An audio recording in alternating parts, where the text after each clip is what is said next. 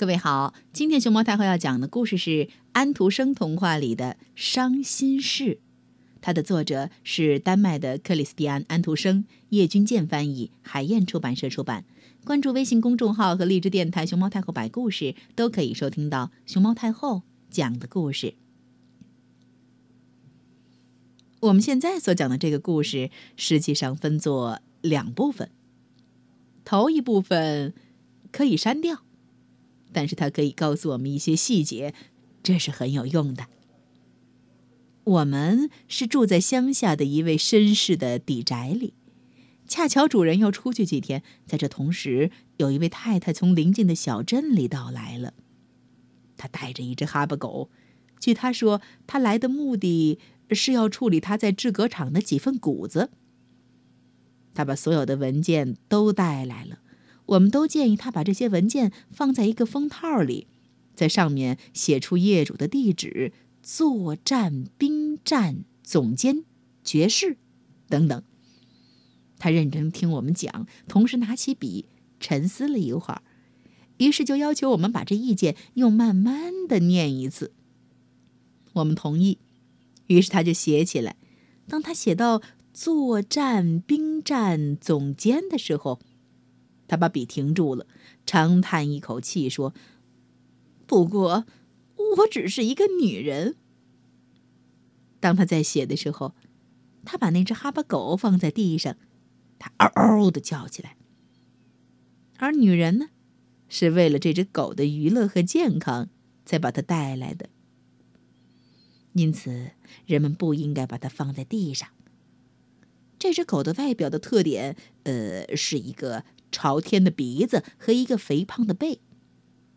它并不咬人，太太说，它没有牙齿。它像家里的一个成员，忠心而脾气很坏。不过这是我的孙子常常开他玩笑的缘故。他们做结婚的游戏，要把这狗扮作新娘。可怜的小老头，这让他太吃不消了。他把他的文件交出去了，又把他的哈巴狗抱在怀里。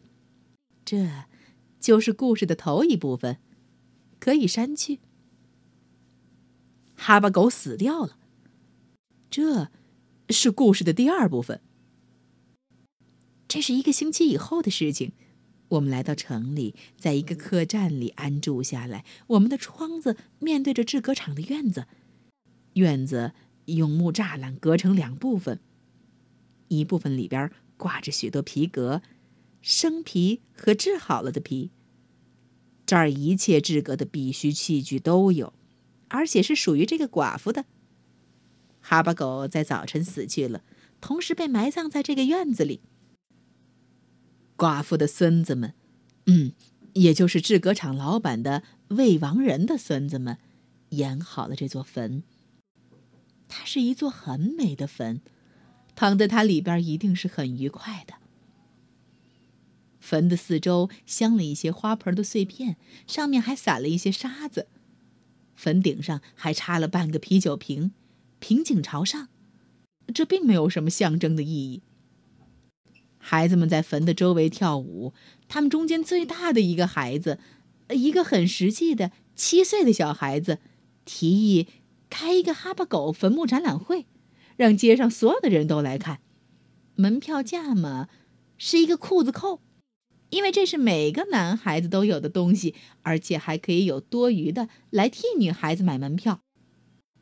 这个提议得到全体一致通过，街上所有的孩子，甚至后街上的孩子都涌到这地方来，献出他们的扣子。这天。下午，人们可以看到许多孩子只有一根背带吊着他们的裤子，但是他们却看到了哈巴狗的坟墓，而这也值得出那么多的代价一看。不过，在制革厂的外边，紧靠着入口的地方，站着一个衣衫褴褛的女孩子。她很可爱，她的卷发很美丽，她的眼睛又蓝又亮。使人看到感觉愉快。他一句话也不说，但是他也不哭。每次那个门一打开的时候，他就朝里边怅然的望很久。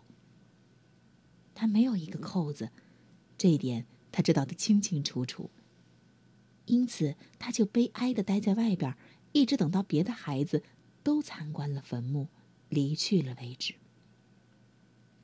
然后，他就坐下来，用他那双棕色的小手蒙住自己的眼睛，大哭一场。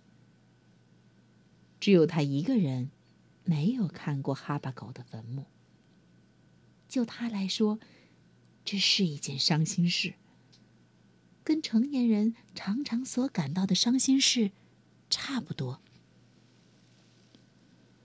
我们在上面看到这情景，而且是高高的在上面看着。这件伤心事，像我们自己和许多别人的伤心事一样，使得我们微笑。这，就是整个的故事。任何人如果不了解他，可以到这个寡妇的制革厂去买一份股份。